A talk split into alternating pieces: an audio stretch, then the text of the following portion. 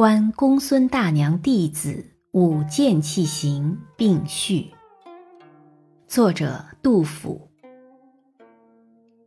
大历二年十月十九日，魁府别驾元池宅，见林颖李十二娘舞剑器，状其未齐，问其所失，曰：“于公孙大娘弟子也。”开元五载，余上同治，寄于兖城观公孙氏舞剑器浑脱，流离顿挫，独出冠时。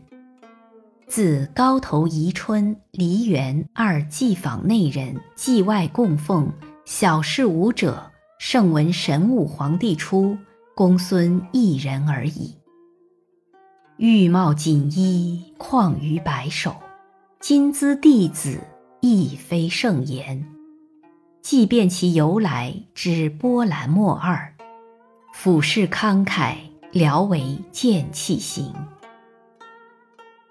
昔者无人张旭，善草书书帖，硕长于叶县，见公孙大娘舞西河剑气，自此草书长进，豪荡感激，即公孙可知矣。昔有佳人公孙氏，一舞剑气动四方。观者如山色沮丧，天地为之久低昂。或如羿射九日落，皎如群帝参龙翔。来如雷霆收震怒，罢如江海。凝清光，绛唇珠袖两寂寞，晚有弟子传芬芳。林颖美人在白帝，妙舞此曲神洋洋。语于问答既有矣，感时俯视增晚伤。先帝侍女八千人，公孙剑气出第一。